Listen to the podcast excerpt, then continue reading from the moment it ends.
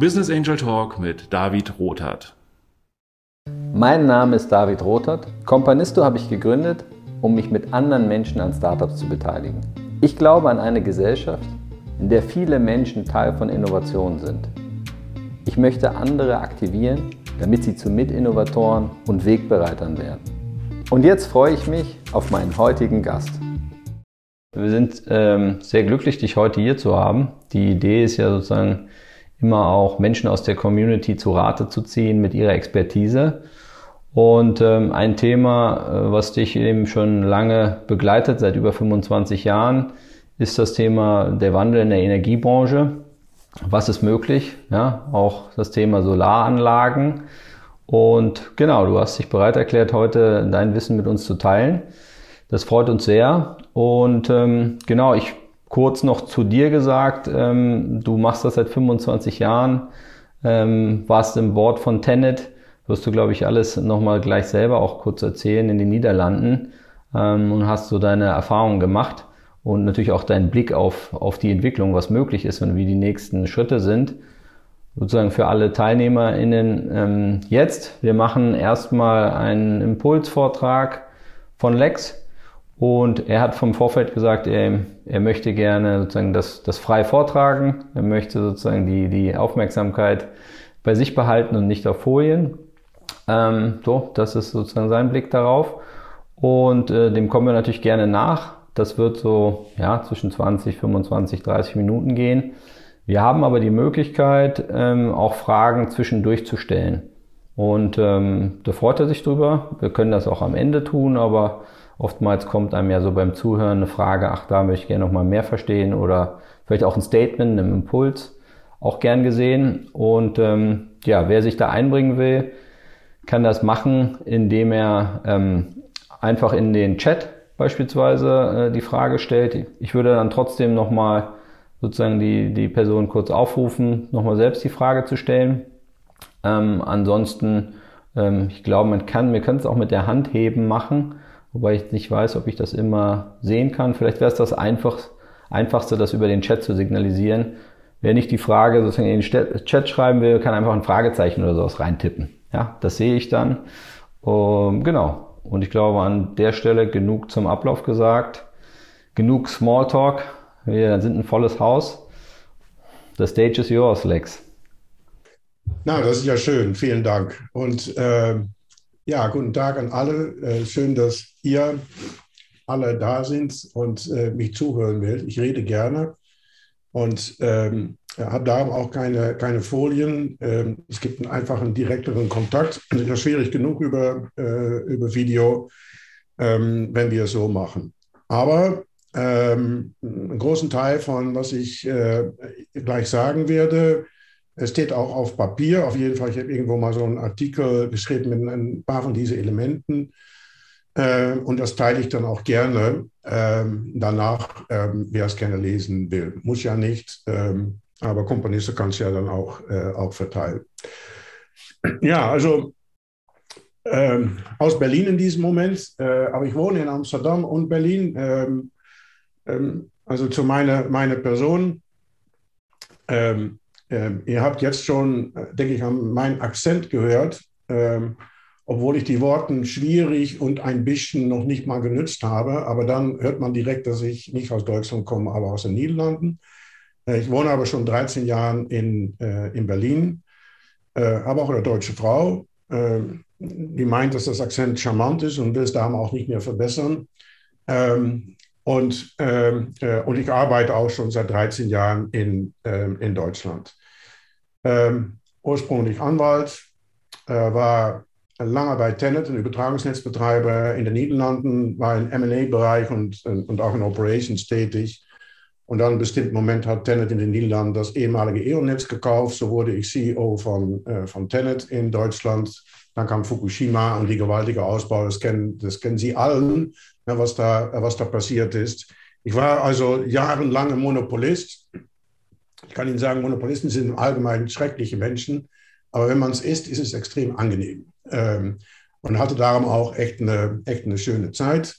Ähm, ähm, eine große Firma, IBDA fast eine Milliarde, Investitionsportfolio 40 Milliarden. Danach äh, CEO von Ubitricity in EV Charging, ähm, spezialisiert in das Umbauen von Laternen in, in, in, in, in, Charging Points. Äh, bin damit Marktführer in England geworden. Letztes Jahr habe ich die Firma verkauft an Shell ähm, und habe noch ein Transition Period äh, gemacht. Nebenbei habe ich meine eigene Investmentfirma und berate äh, verschiedene Firmen, alle im Energiebereich. Das erkläre ich gleich warum und meinen Blick auf die Welt und Energie. Ähm, investiere also und, äh, und berate in, ähm, in, meine, in meine kleine Firma. Verheiratet, vier Kinder zusammen mit, meine, äh, mit meiner Frau. Und wie gesagt, wir wohnen in Berlin und in Amsterdam. Äh, also wir können nicht klagen. Ja, ähm, ich erzähle etwas über die Lage der Welt, äh, negativ, positiv, äh, und fokussiere dann immer mehr auf das Gebiet äh, von Energie, ähm, weil da habe ich Ahnung von und schon viele andere Themen, äh, die, die jetzt äh, aktuell sind, äh, überhaupt nicht, aber die haben ja etwas miteinander zu tun.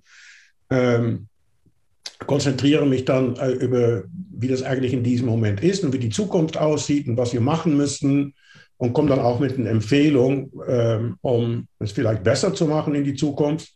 Wichtiger Teil dabei ist selbstverständlich Kapital, um unsere Probleme zu lösen. Ähm, und das ist für mich so eine Richtlinie, um zu sagen, wo man investieren kann, also zukünftige Technologien, Hightech im Energie- und, äh, und Umweltbereich.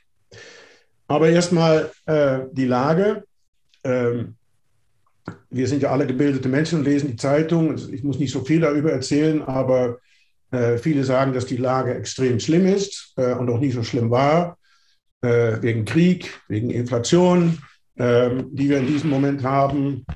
Ähm, wir haben keine Menschen, die Handwerker äh, sind, Flüchtlinge, Probleme mit Lieferketten äh, und selbstverständlich dann Covid und äh, das Umweltproblem. Da komme ich später nochmal ein bisschen mehr in die Tiefe gehe ich dann äh, da rein. Also überall gigantische äh, Probleme.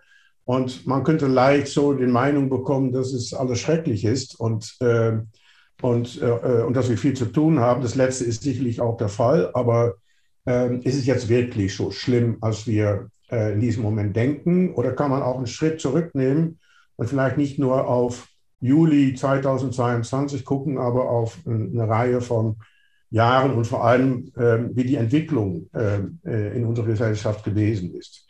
Und dann kommt man, also jedenfalls ich, komme dann auf so ein viel positiveres Bild. Äh, und vor allem, wenn man weiter in die Geschichte zurückgeht, ne, also ein paar Elementen, wir, waren, wir sind ja noch nie so alt geworden. Äh, bis zu 150 Jahren her wurden wir im Durchschnitt 30 und jedes Jahr werden wir jetzt älter. Das hat jetzt eine kleine Pause mit, mit Covid, aber äh, das ist so. Wir waren noch nie so reich, wir haben noch nie so viel Geld verdient. Ähm, es gab noch nie so wenig Menschen in die Welt, die weniger als 1,25 Dollar äh, pro Tag haben. Ähm, und äh, das ist immer noch sehr schlimm, aber es war früher viel, viel, viel schlimmer. Ähm, wir waren noch nie so lange in die Schule. Wir hatten noch nie so viele Demokratien in die Welt. auch die Bildung von Frauen ist, ist eine fantastische Entwicklung. Äh, Im Verkehr gab es eigentlich noch nie so wenig Toten, auch im Krieg, obwohl wir jetzt einen Krieg haben, äh, sind die Zahl von Toten, die jedes Jahr haben, immer äh, weniger, wenn man es über eine längere, längere Periode sich, äh, sich anschaut. Und das hat alles viel mit Technologie zu machen, in die Entwicklung von Technologie und die geht rasend schnell. Und ähm, äh, eine der Sachen, die wir äh, uns dabei realisieren müssen, dass wir Menschen wir, wir denken linear und nicht exponentiell und darum können wir bestimmte Entwicklungen auch nicht so gut wahrnehmen. Nur wenn wir bewusst mal zurückschauen, dann sehen wir eine, riesen, eine Riesenentwicklung. Ähm, ich erwähne ein paar.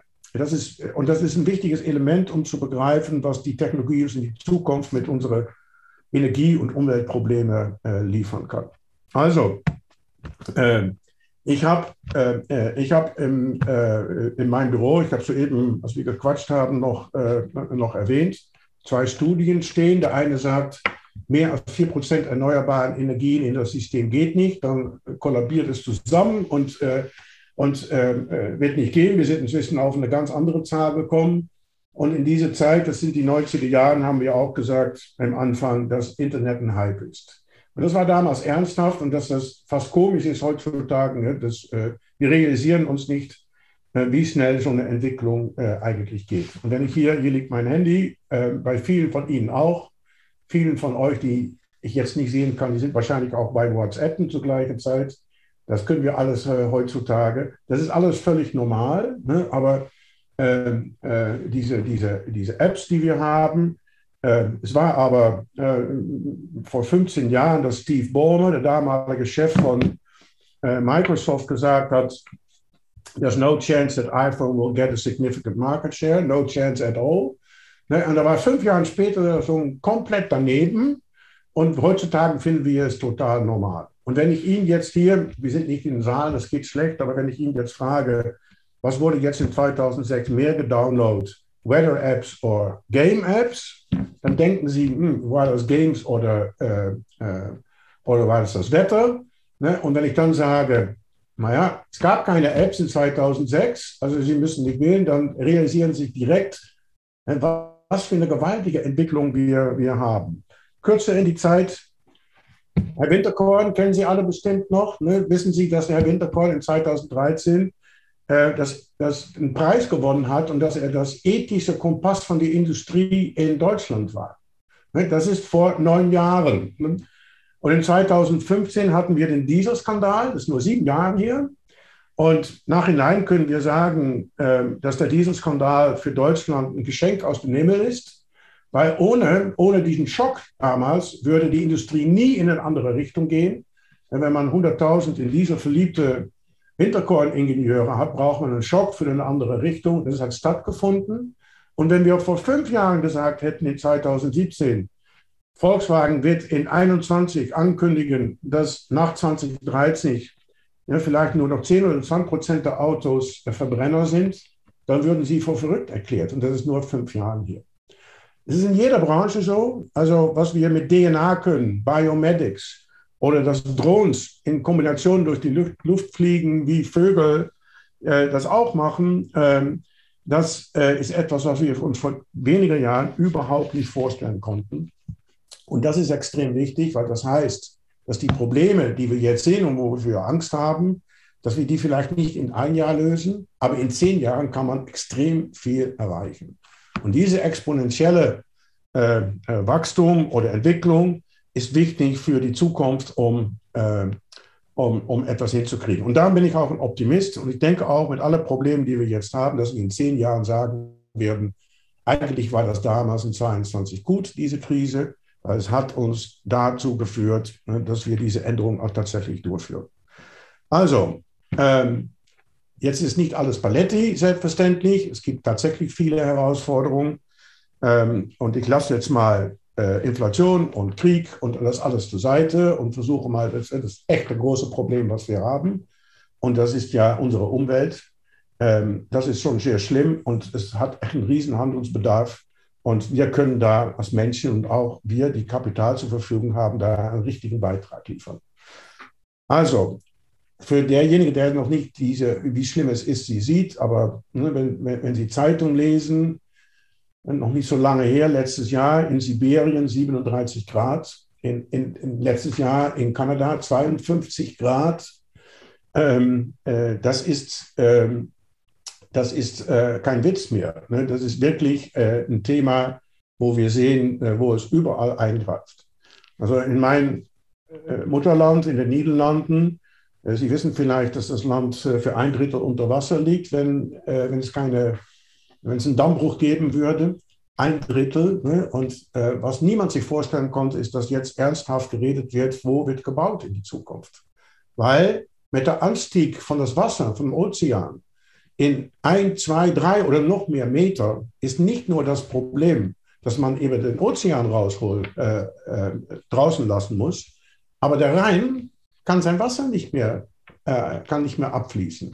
Und das heißt, dass der Rhein in Bedrohung wird für ein Drittel von den Niederlanden. Dass man eigentlich jetzt sagen müsste, äh, in diesen, äh, in bestimmte, in bestimmte äh, Teilen von das Land darf man überhaupt nicht mehr bauen, weil das wird äh, ein, Riesen, ein Riesenproblem sein. Das alles wird verursacht von CO2-Problemen, die wir haben. Und ähm, der Anstieg ist, äh, ist gigantisch, auch exponentiell. Jedes Mal, jedes Jahr, wenn wir lesen, was wir erwarten, äh, wie der Anstieg von Temperatur verursacht durch CO2-Ausstoß ist, kann man erkennen, dass das auch eine exponentielle Entwicklung ist. Und wir können befürchten, dass es noch viel, viel schneller geht. Und wenn wir uns dann auch nochmal realisieren, dass 60 Prozent der Menschen in der Welt auf ein Niveau leben, und zwar nicht alle arm mehr, aber der ist ungefähr das Niveau ist von Anfang der industriellen Revolution in unser Gebiet, dann können wir uns mal eindenken, was für eine riesen Herausforderung eigentlich das in die, äh, in die Zukunft bringen wird. Also das ist schon ein ernsthaftes Problem, aber ich denke, wir können das Problem auch in die Zukunft äh, lösen, wenn wir uns ein paar Sachen realisieren. Also langsam an Richtung dieser äh, Energie und Umwelt. Äh, wie ist die Lage und, äh, und trauen wir jetzt von Lösungen von Solar und Sonne und, und will wir es da eigentlich damit, äh, äh, damit schaffen, um Schlimmeres, Schlimmeres zu verhindern? Also erstmal, unsere Welt elektrifiziert sich. Es gibt Studien von McKinsey und anderen, die sagen, wir können bis 2050 eine Verzweifachen oder ein Verdreifachen nochmal erwarten, ähm, äh, was, ähm, äh, was riesig ist.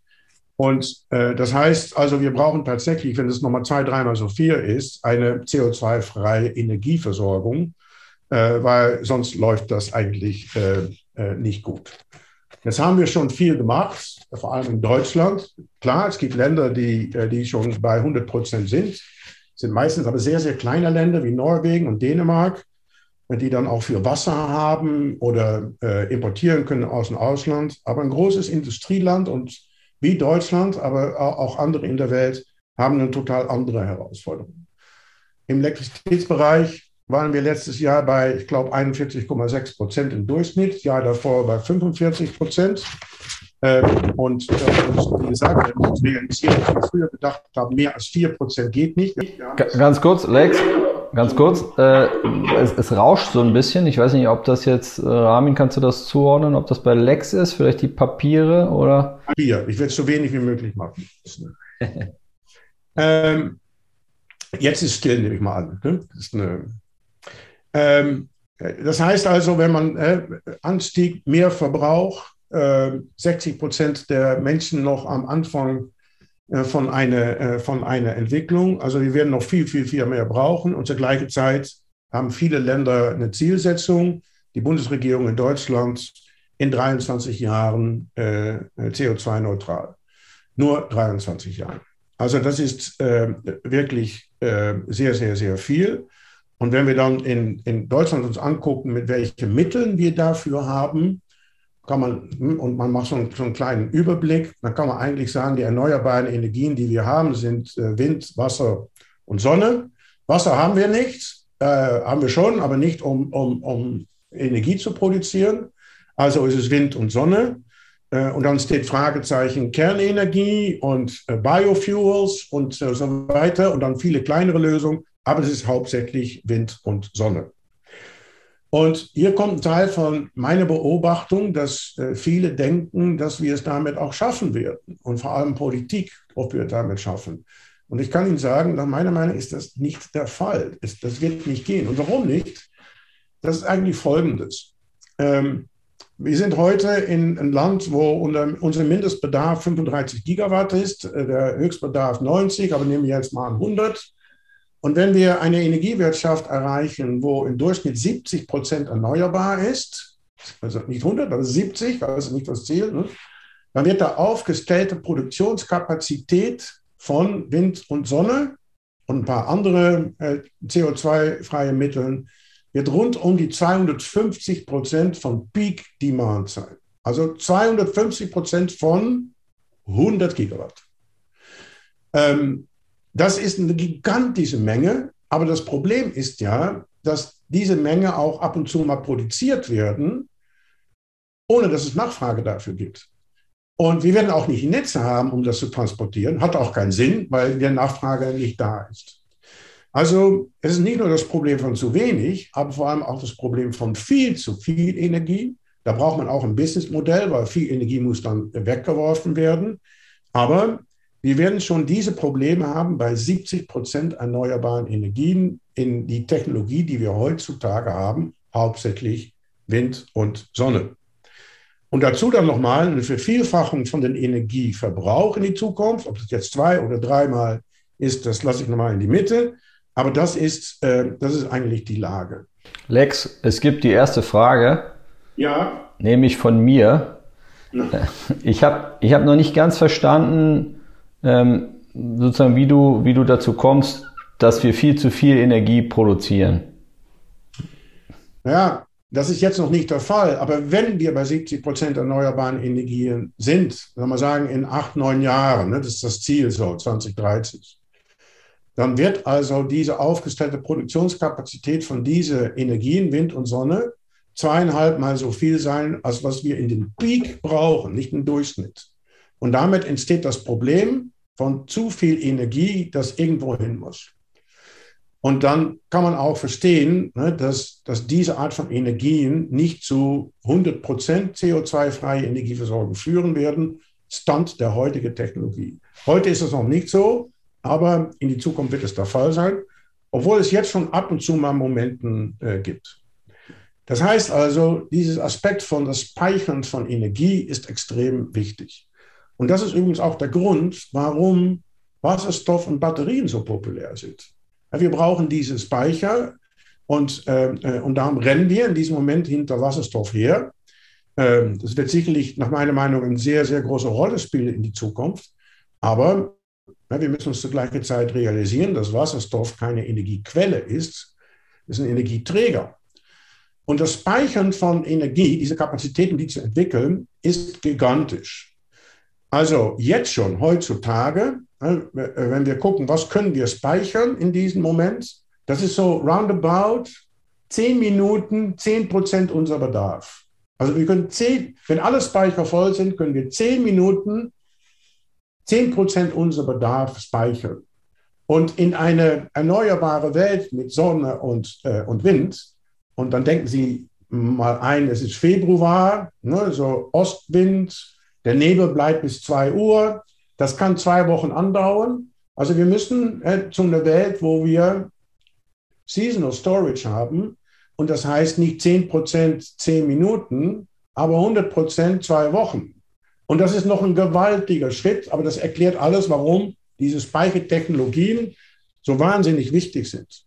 Ist auch warum, wenn ich investiere, da gucke, weil das ist, ein, ist eine Entwicklung, die so wichtig wird, dass darum auch da viel Business sein wird in die, äh, in die Zukunft. Erklärt aber auch nochmal, dass wir nur mit Wind und Sonne irgendwie diese, äh, diese Herausforderung, vor allem bei nochmal einer Verdopplung von der, äh, von der Nachfrage, ähm, ähm, eine riesen Herausforderung haben und dass Wind und Sonne alleine ist in Deutschland die Lösung nicht sein kann und wir etwas anderes brauchen. Ja, was brauchen wir dann? Äh, also temporär Backup, Gas, vielleicht jetzt schon auch äh, mehr Kohlekraftwerken wegen der Krise, ist aber temporär. Äh, vielleicht auch länger Kernkraft, ist aber auch, ähm, äh, auch dann wahrscheinlich temporär. Lex, ich, ich melde mich wieder mit einer Frage. Ja, es kommt die nächste. Frage. Julian äh, Kleber, möchtest du deine Frage vielleicht kurz selber stellen? Wenn ja, ich versuche mal, ob das Mikrofon klappt. Ich weiß jetzt nicht ja, genau. Klappt super. Ja, super. Ähm, genau, ich wollte fragen, ob es bessere Energieträger als Wasserstoff gibt. Also ich bin Chemiker und von der chemischen Perspektive ist es eigentlich total blöd. äh, ob es bessere und schlechtere Wasserstoff gibt? Naja, gibt es vielleicht andere Energieträger, bessere Energieträger als Wasserstoff? Ich, ähm, also es gibt äh, sicherlich technologische Entwicklungen, so ganz am Horizont, die zu neuen Speicher führen. Es gibt eine schwedisch-israelische Firma, die jetzt etwas Entwicklung hat und die sagt, dass die einen Chip bis zu 18 Jahren Energie speichern können. Aber das ist alles in einem Stadium, der sehr, sehr, sehr früh ist. Und äh, äh also ich denke, dass Wasserstoff zu Recht diese Popularität hat und gefördert wird weil wir diese Speicher brauchen, weil Sonne und Wind nicht ideal sind. Ich komme noch, noch etwas mehr darauf äh, zurück. Und dass es einfach keine bessere Alternative gibt in diesem Moment. Ähm, führt aber zu, äh, äh zu, große, äh, zu große Probleme. Komme gleich nochmal darauf zurück. Also ich kenne die auf jeden Fall äh, nicht. Also, wir sind in einer Transi Transition. In der, wir wissen, wir müssen so CO2-frei. Wir wissen auch, welche technische Mittel wir haben. Es sind zu wenig Menschen, die realisieren, dass es mit nur Wind und Sonne nicht geht. Wir brauchen also was anderes. Und, ähm, und ich denke, dass wir das nicht entwickeln. Also wir, äh, wir reden nur über diese Transition, aber wir reden nicht über, was wäre dann eigentlich das Idealbild? Welche Kriterien brauchen wir eigentlich, um zu sagen, da entwickelt sich die Technologie hin, damit wir am Ende, in 2045 zum Beispiel, eine Energiequelle haben für äh, unsere Nation oder Nord, äh, Nordwesteuropa oder die ganze Welt, die, äh, die ideal ist. Moonshot also, wie setzen wir Mensch auf den Mond, wie früher, wie realisieren wir das? Und ich, ich wollte jetzt diese Kriterien so ganz kurz besprechen und ähm, äh, auf jeden Fall mein Blick so da, äh, darauf. Und das erste ist, denke ich, äh, wir brauchen eine Energie, Quelle und nicht ein Träger. Ne? Und, ähm, und die muss CO2-frei sein. Ähm, äh, und damit müssen wir arbeiten an Batterien und Wasserstoff, aber trotzdem auch arbeiten an diese Quelle. Können wir die irgendwo finden? Gibt es dafür Möglichkeiten? Äh, ist das Kernkraft äh, oder was anderes? Aber etwas brauchen wir in diese, in diese Richtung. Also nicht nur Wind und, äh, und Sonne. Verstehen Sie mich übrigens nicht falsch. Ich bin nicht gegen Wind und Sonne. Überhaupt nicht. Ne? Wir müssen es entwickeln. Wir brauchen aber mehr und etwas Besseres.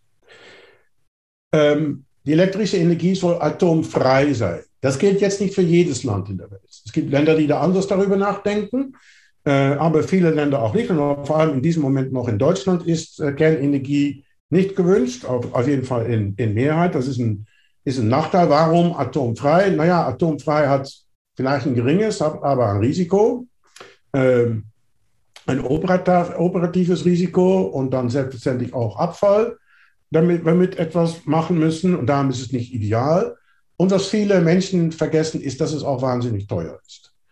Also in, in Hinkley in England wird jetzt durch Chinesen und Franzosen eine Atomkraftanlage gebaut. Die englische Regierung hat äh, subventioniert das für 25 Jahre gegen 110 Euro pro Megawattstunde. Also 11 Cent pro Kilowattstunde subventioniert für eine Atomkraftzentrale.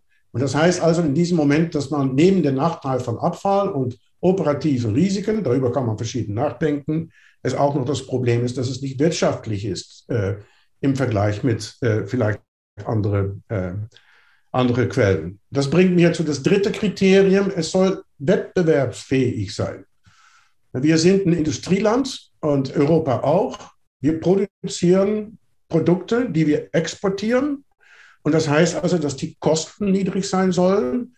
Es kann nicht dauerhaft subventioniert werden, im Anfang schon, aber äh, es muss niedrige Kosten haben.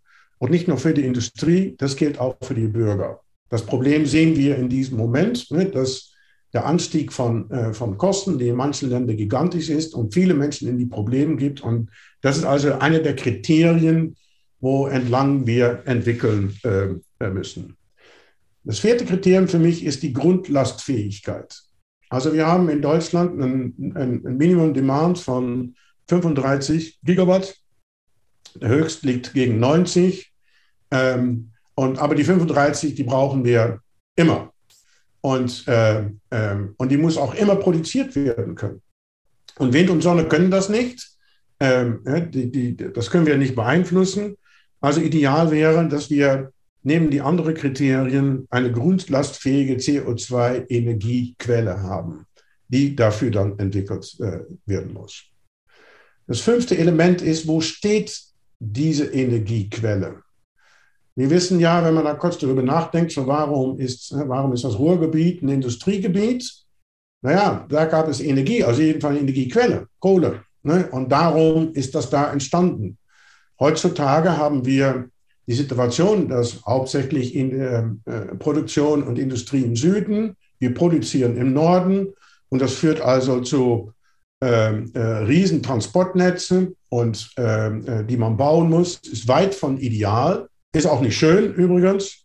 Ähm, hört sich vielleicht als ein Netzbetreiber etwas, äh, etwas komisch an, aber ich hatte immer in die Vergangenheit so die Idee, dass äh, es nur 3000 Menschen in Deutschland gibt, die Höchstspannungsmasten lieben und die arbeiten alle bei mir. Ne, das ist ungefähr das Grundproblem von dieser Diskussion über, über Bürgerakzeptanz. Aber wenn wir ehrlich sind, äh, so schön, äh, so schön ist das nicht. Also es muss neben die Nachfrage stehen können. Dann das Element, die geopolitische Abhängigkeit. Äh, heutzutage sehen wir das gigantisch, aber das Problem war schon immer da. Denkt sich an die Ölkrise in, in den 70er Jahren ähm, und, ähm, ähm, äh, und was wir jetzt haben mit der Ukraine. Also Unabhängigkeit geopolitisch ist, denke ich, ein sehr wichtiges Element in, heute schon, aber auch in die Zukunft. Und, und darum bin ich auch kritisch auf äh, diese Entwicklung, wo wir sagen, wir produzieren Wasserstoff in Afrika. Äh, das BDI hat sogar in einem Paper geschrieben, äh, wir produzieren das in Australien. Und, äh, und ein Kind kann doch verstehen, dass es nicht viel Sinn hat, an die andere Ende der Welt Wasserstoff zu produzieren, das mit Schiffen dann hier zu transportieren und dann zu denken, dass auf die Dauer die Wertschöpfungskette dann auch nicht nach Australien geht. Ne, das ist doch total logisch. Aber trotzdem gibt es Politiker und wie gesagt, das BDI, die sagen, das sollten wir machen. Oder in Afrika, was ja geopolitisch auch äh, sehr die Frage ist, ob das äh, genügend Sicherheit bringt. Also geopolitische Unabhängigkeit ist das sechste Kriterium. Und das letzte Kriterium ist, es soll umweltverträglich sein. Ähm, ideale, äh, wenn es ideal ist. Und wenn wir ehrlich sind, Höchstspannungsmasten, Solaranlagen auf dem Dach, Windturbinen, also wenn ich nach Bayreuth fahre aus Berlin, was, ich früher öfter gemacht habe, und dieses Gebiet da bei Leipzig mit, äh, mit all diesen Windturbinen, schön ist es nicht. Weit von, äh, weit von ideal. Also mit diesen sieben Kriterien ist eigentlich meine These, wir sollten das entwickeln. Wir sollten mit Kapital und Technologie fokussiert auf diese Kriterien, und vielleicht gibt es noch einen dazu, weiß ich nicht, sollten wir an eine Energiequelle arbeiten, die tatsächlich dafür sorgt, dass eine CO2-freie Zukunft ermöglicht wird. Weil, wie gesagt, wie es heutzutage ist, äh, äh, ist, es, äh, ist es nicht möglich. Gibt es jetzt diese Lösungen? Also die gibt es eigentlich noch nicht. Ähm, aber es gibt am Horizont so ab und zu schon mal so ein Beispiel von, wo man sagt, das könnte was sein. Meistens sehr exotisch. Also Human Body Energy zum Beispiel ist so eine, ist so eine, so eine Entwicklung. Oder Solaranlagen im Weltall äh, als, als zukünftige Entwicklung. Ähm, es gibt mehr praktische. Ähm, also zum Beispiel Perovskite, wenn Sie das mal googeln, äh, als Basis für Solaranlagen statt Silizium, ist eine vielversprechende Entwicklung, die es vielleicht äh, zehnmal so, äh, so effizient macht die es möglich macht, um die Zukunft Solaranlagen auf dem Dach zu sprühen, statt mit, mit Anlagen. Das war ein bisschen Lärm hier, das ist das letzte Mal, dass ich das Papier umdrehe. Ähm, also diese Art von, äh, von Entwicklung. Aber wir verstehen alle schon, dass es weit weg ist und jetzt nicht die große Lösung äh, ist. Es gibt eine, die ich sehr, sehr interessant finde, das ist Lasertechnologie, Laser Fusion. Äh, es gibt einen Durchbruch in, in Lasertechnologie seit drei Jahren die auf einmal diese Technologie wahnsinnig viel effizienter gemacht hat. So ein bisschen so, so ein Sprung von Glühbirne auf LED. Und diese Technologie ermöglicht es, einen Fusionsprozess zu starten mit als Grundstoff nicht Tritium, aber Boron 11. Und das führt dann am Ende zu einer eine, eine Kernfusion ohne Kernabfall, ohne nuklearer Abfall, ohne Magnetfeld und, ähm, äh, und die auch wirtschaftlich ist. Es gibt aber nur eine Handvoll von diesen Unternehmen in der Welt, so drei, vier, vielleicht fünf. Einer davon übrigens in Deutschland. Und diese Art von Beispielen, nicht nur die, eigentlich die unsere Welt äh, braucht in die, äh, in die Zukunft. Also was mache ich damit? Ähm, mit meinen Kenntnissen. Ähm, und äh, ich denke, es ist immer sehr schön ähm, für uns, um versuchen zu helfen, ähm, um zu Lösungen zu kommen. Erstmal sind wir sehr privilegiert. Ähm, äh, wir sind nicht nur in, de, in die besten Zeiten, die es je gab, wenn man einen Distanzblick drauf hat, wie ich am Anfang gemacht habe. Aber wir wohnen, wir hier wohnen alle auch nochmal in das schönste Teil der Welt. Es gibt wenig Menschen, die freiwillig nach äh, Asien oder Russland emigrieren, kann ich Ihnen sagen. The best place to be is here. Ähm, vielleicht ein Teil von Amerika, das neue Rom in Kalifornien, aber auch weit von, äh, von ideal. Und wir sind dann auch nochmal Menschen, die in diese privilegierte Welt noch mehr privilegiert sind, aber wir haben Geld und wir können, und wir können helfen. Also, äh, wir haben viele, äh, viele Möglichkeiten. Äh, ich nütze das selber, um auf eine bescheidene Weise, wenn ich investiere, zu gucken, zu gucken auf diese Wahrnehmungen, auf welche Technologien helfen die Welt tatsächlich weiter und wovon ich dann auch Ahnung habe. Das ist dann Energie. Also in anderen Bereichen habe ich die, die auch diese Entwicklung haben, wenig Ahnung und dann investiere ich da lieber nicht. Aber diese High-Tech, New Technologies in die Zukunft, die zu neuen Konzepten führen, finde ich am meisten interessant. Und ich denke auch, dass die finanziell am Ende viel, viel interessanter sind, weil die Probleme von Umwelt, CO2-frei, sind so groß und die werden so schnell wachsen, ne, dass da extrem viel Entwicklung und Business aus äh, entsteht. Gut, das war so ein bisschen mein Input. Jetzt ist es etwas länger glaub, geworden, glaube ich, also hoffentlich nicht stimmt. Lass mich auf jeden Fall nicht, äh, äh, nicht unterbrochen. So, dann das können wir jetzt zu Diskussion oder Fragen. Andreas, hast du was? Du hast etwas geschrieben. genau. Ähm, erstmal vielen Dank für den Überblick ähm, von Kernfusion bis, äh, bis Solar. Ähm, ich hätte speziell mal eine Frage, äh, wie deine Einschätzung ist zu den nächsten Entwicklungen, die da am Horizont stehen äh, im Solarenergiebereich. Ähm, du bist ja selber auch durchaus da investiert und hast wahrscheinlich etwas mehr Kenntnis als der Rest der Zuhörerschaft. Ähm, das wäre vielleicht noch interessant. Ja, naja, ähm, wo wir jetzt in diesem Moment diese anderen Technologien, äh, die wir eigentlich brauchen, nicht haben, äh, das heißt ja also, dass die Technologien, die wir haben und die nicht perfekt sind, weit von perfekt, dass sie trotzdem extrem wichtig sind. Und das ist Solar, aber auch Batterien und Wind äh, und vielleicht auch noch ein, ein, paar andere. Das ist das Erste. Also inhaltlich wird es einen, einen, einen, riesen, einen riesen Effekt haben in, in Wachstum. Das Zweite ist, dass die Politik es einfach fördert. Ne, es ist, äh, ist ganz klar, äh, in welches Land man auch schaut. Ähm, es wird auf eine gigantische Weise gefördert und das heißt, dass, ähm, dass immer mehr gebaut wird. Das dritte Element ist der Bedarf an Autarkie von Menschen. Ähm, das seht ihr vielleicht alle. Es ist, wir, wir, haben, wir haben globale Probleme, aber Menschen ziehen sich immer mehr zurück und es gibt ein gewaltiger Drang von Menschen, um so viel wie möglich autark zu sein. Hat vielleicht technisch keinen Sinn, aber es ist so.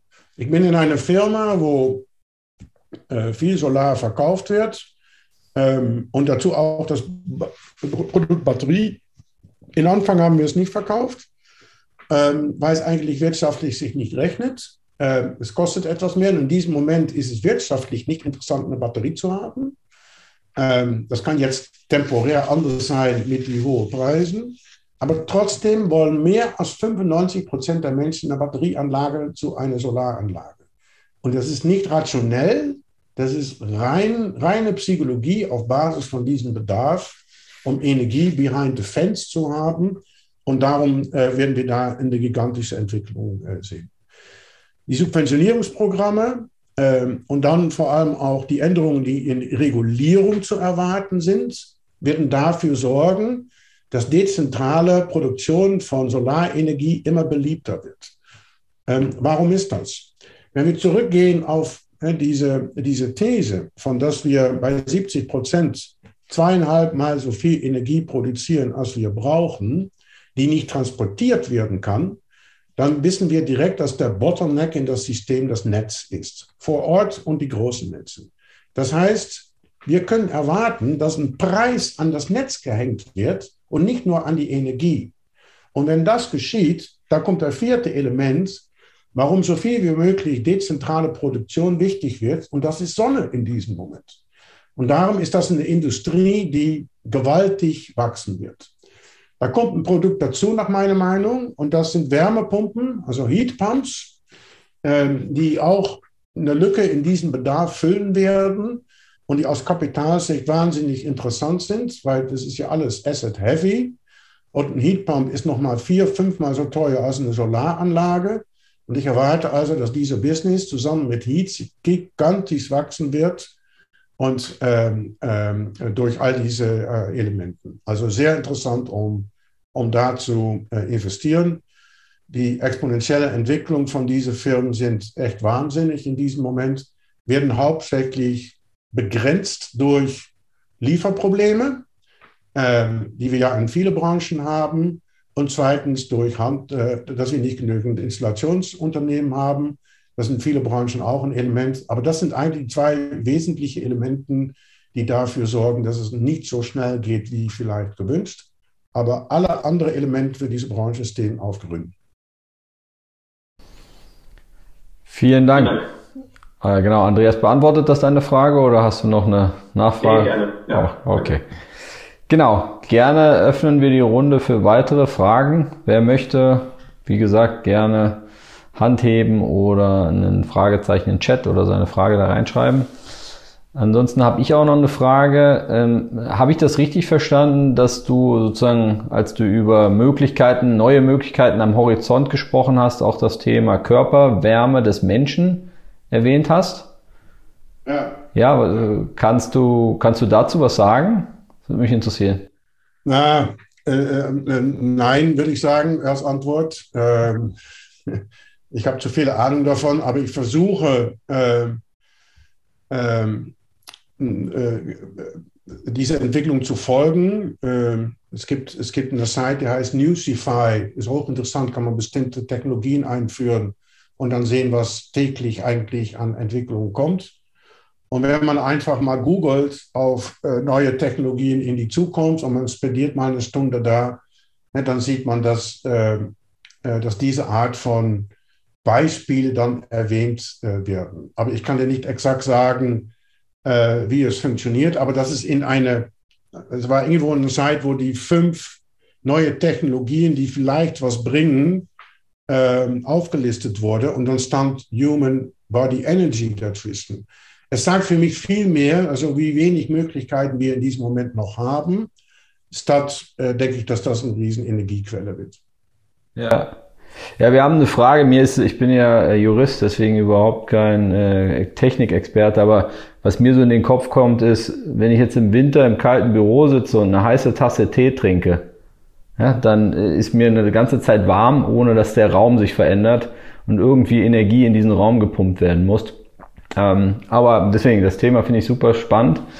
Ähm, wir haben eine Frage äh, von WS. Ich habe eine Idee, wer das sein könnte, aber da ich mir nicht ganz sicher bin, rate ich jetzt David, nicht. Ich weiß nicht, ob deine Idee korrekt ist, aber ich bin voll. ja, die, ja, sehr gut. Hi Wolfgang. Hi David. Äh, Lex, besten Dank für die Ausführungen. Sehr interessant. Ähm, ich knüpfe jetzt erstmal, bevor meine Frage kommt, an das an, was David gesagt hat. Dann müssten wir die Technologie entwickeln, die in der Matrix angewendet worden ist. Ne? Also Menschen als Batterien verwenden. Fände ich schon eine super Technologie. Entschuldigung. Spaß beiseite. Ähm, Lex, äh, du, du, hast ja erwähnt, dass du ähm, mit dem ganzen Hintergrund, den du auch eben erläutert hast, trotzdem in dem ähm, Energiemarkt ähm, investiert. Habe ich das richtig verstanden, dass du aber dann in solche aktuellen Technologien, Solartechniken etc. Äh, eher zurückhaltend bist und versuchst eher so Grundlagentechnik äh, mitzuentwickeln oder habe ich das falsch interpretiert? Ja, ist zu falsch interpretiert. Ähm, ähm, ich habe hoffentlich irgendwo halbwegs mal gesagt, dass ich nicht gegen Wind und Sonne bin. Ähm, Im Gegenteil, wir haben keine Zeit zu verlieren. Ähm, wir müssen in Sonne und Wind und äh, Speichertechnologien wie Batterien und Wasserstoff investieren. Ähm, ich mache das auch und ich bin ähm, auch davon überzeugt, dass es unsere Welt hilft. Und ich bin auch davon überzeugt, dass mit die richtige Firma, dass es einfach sehr gute Investitionen sind. Ähm, übrigens äh, auch andere, die vor allem mit Umwelttechnologie zu, äh, äh, zu haben. Ich bin auch in einer, wo ihr drin seid, in Green City Solutions, die ist auch so ein Beispiel ist. Ich will nur, ähm, äh, mein Punkt ist eben, dass wir nicht denken müssen, dass wir mit alles, was wir jetzt enthusiastisch da machen, mit Wasserstoff, Sonne etc. etc., dass wir damit das Problem lösen, weil das ist nämlich nicht der Fall.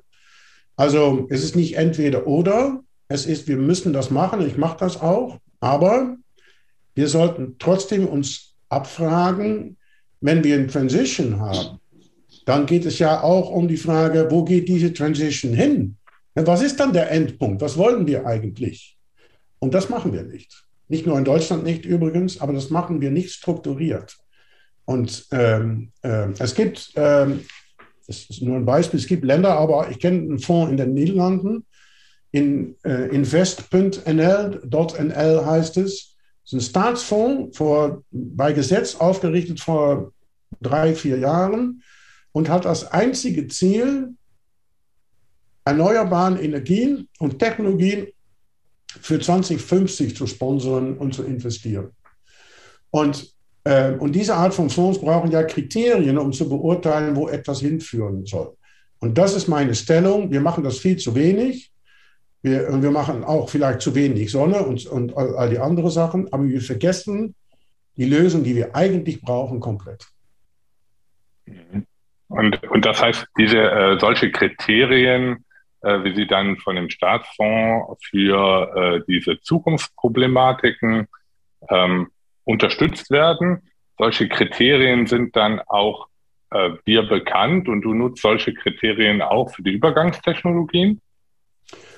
Das hängt von das Fonds ab, aber ich würde sagen, wenn wir, ähm, wie in jeder Wirtschaft, muss man ja am Anfang, das ist auch die Aufgabe von Staat, neue Technologien, die wir brauchen, fördern, weil Unternehmen nicht einen Horizont haben von länger als zehn Jahren und das ist schon lange. Ne? Äh, mhm. Und, äh, und das ist auch eine Aufgabe. Ähm, ich denke aber, dass man das technologieoffen machen muss. Wir wissen ja nicht in zehn Jahren oder in 20 Jahren, was die Lösung ist. Wir werden wahrscheinlich überrascht, dass es vielleicht irgendwo anders liegt. Aber es nicht zu machen oder, nur ins Blaue hinein, das hat ja auch keinen Sinn. Und das meine ich mit Kriterien. Wenn man Kriterien hat, kann man danach technologieoffen ähm, etwas, ähm, äh, etwas hinkriegen. Darf ich vielleicht zwei Beispiele geben aus der Vergangenheit, um das zu erklären? Wir haben ja in Deutschland sehr lange Solarenergie gefördert. Sogar auf so eine Weise, dass die ganze Produktion nach China ging.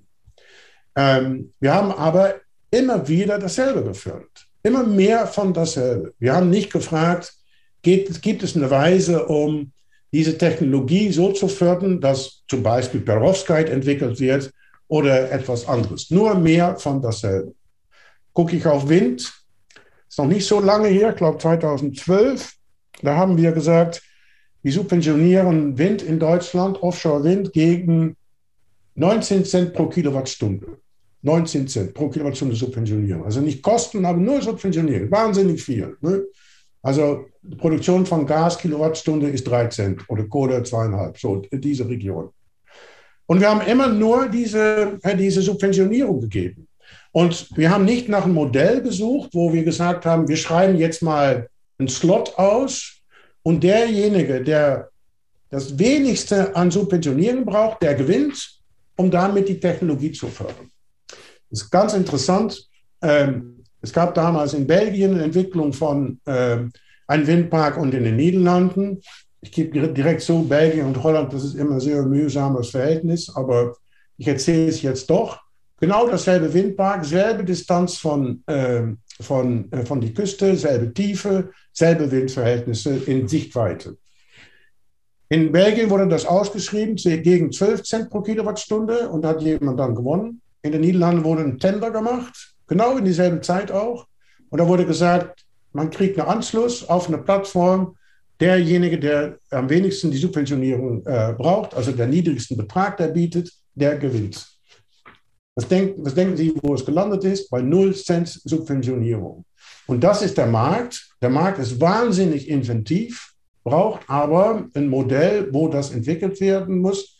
Und das würde ich hier auch gerne sehen, dass es technologieoffen ist gefördert vom Staat, aber von dem Markt gemacht und dann so gesteuert, dass die schlauesten Ideen auch tatsächlich kommen.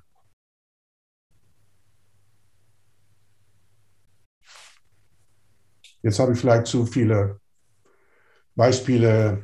Nein, äh, äh wunderbar. Äh, du solltest dich von Tamo und David dann mal mit den, mit den Regierungsstellen verknüpfen lassen und denen das erzählen. Ah, das ist ja einer der Probleme in Deutschland. Ich, ich, ich bin ja extrem gut verdrahtet und, äh, ähm, und habe äh, äh, auf allen Niveaus echt sehr gute Kontakte.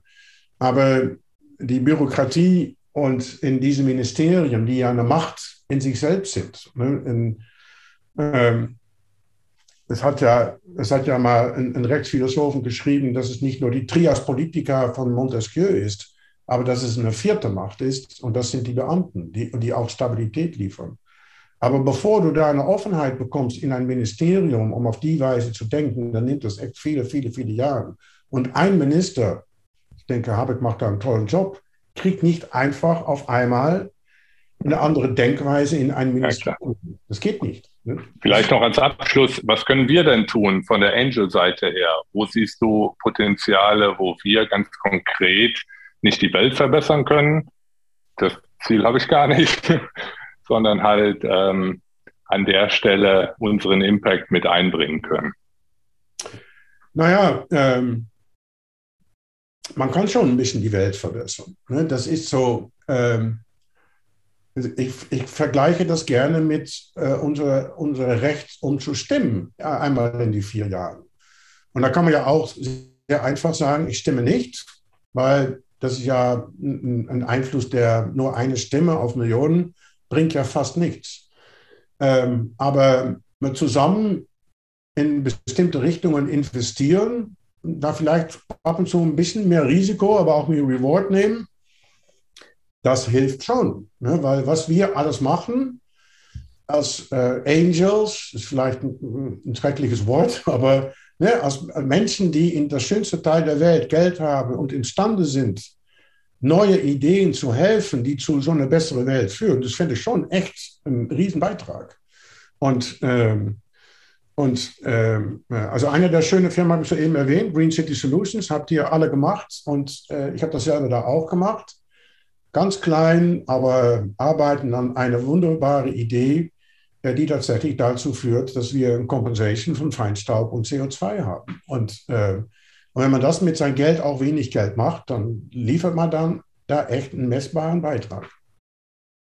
Und das kann man machen.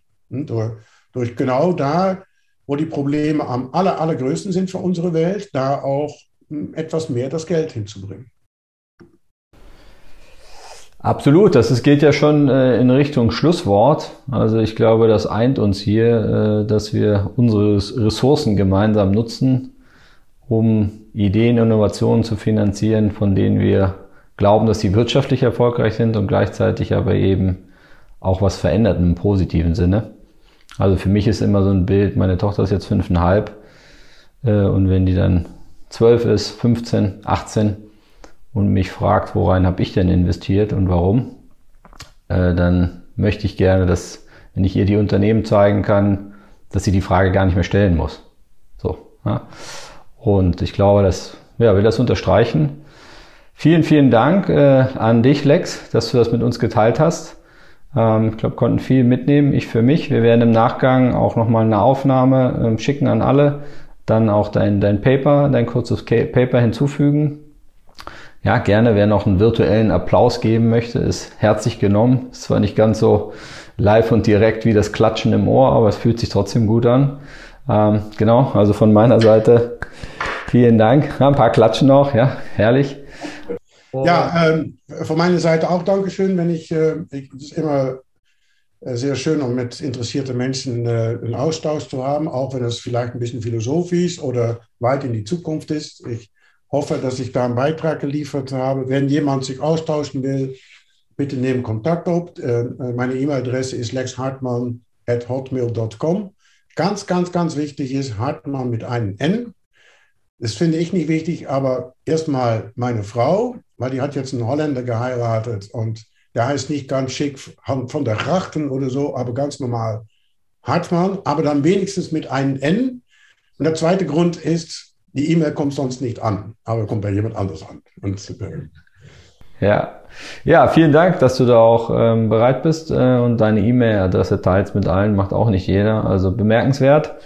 Und genau, das war's jetzt äh, von uns. Äh, allen anderen einen, schönen Tag äh, und hoffentlich auf bald. Vielen Dank. Dankeschön. Tschüss.